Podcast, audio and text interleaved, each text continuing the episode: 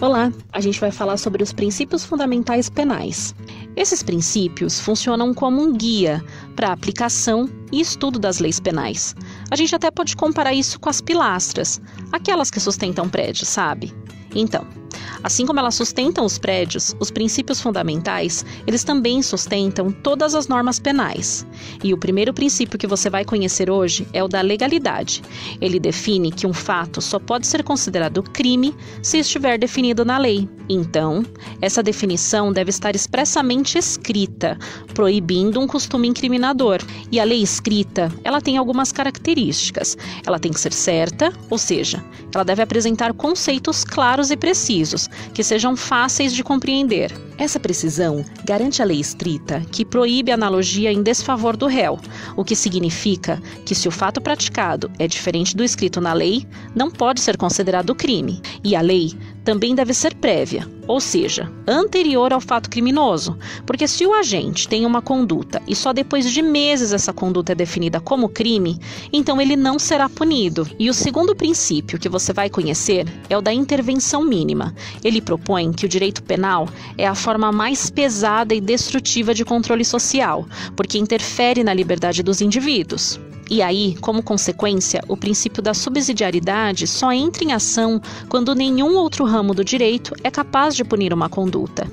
E é por essa razão que o princípio da fragmentariedade defende que o direito penal só se ocupa da proteção dos bens jurídicos quando são mais importantes para a sociedade, e ainda contra ofensas intoleráveis, como uma agressão física. E por falar em ofensas intoleráveis, o princípio da insignificância ensina que uma conduta pode ser prevista em lei como crime, mas não ser considerada criminosa, se não ofender de fato o bem jurídico protegido pelo tipo penal. O furto de uma nota de dois reais, por exemplo, não ofende de forma significativa o patrimônio de um milionário. Dessa forma, o princípio da adequação social define que o direito penal não poderá punir condutas que já são consideradas aceitáveis e adequadas pela população.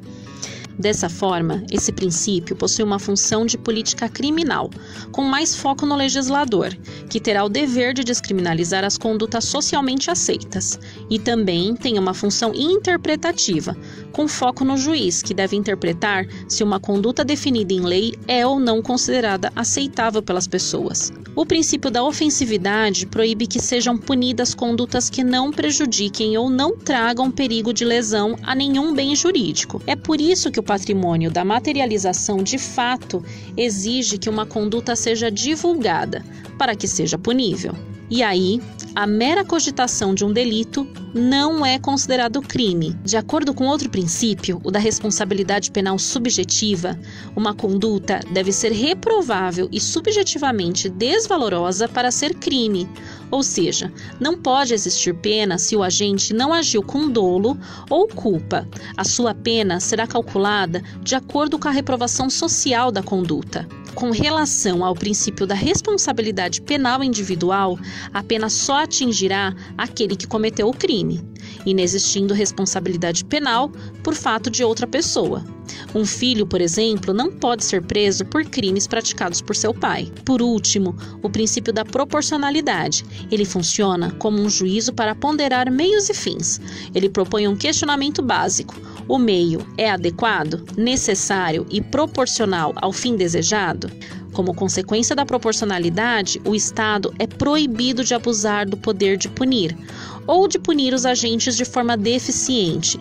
Para punir um delito de homicídio, não se pode aplicar uma pena perpétua, nem uma pena leve demais, como prestação de serviços comunitários. A punição deve ser sempre equilibrada.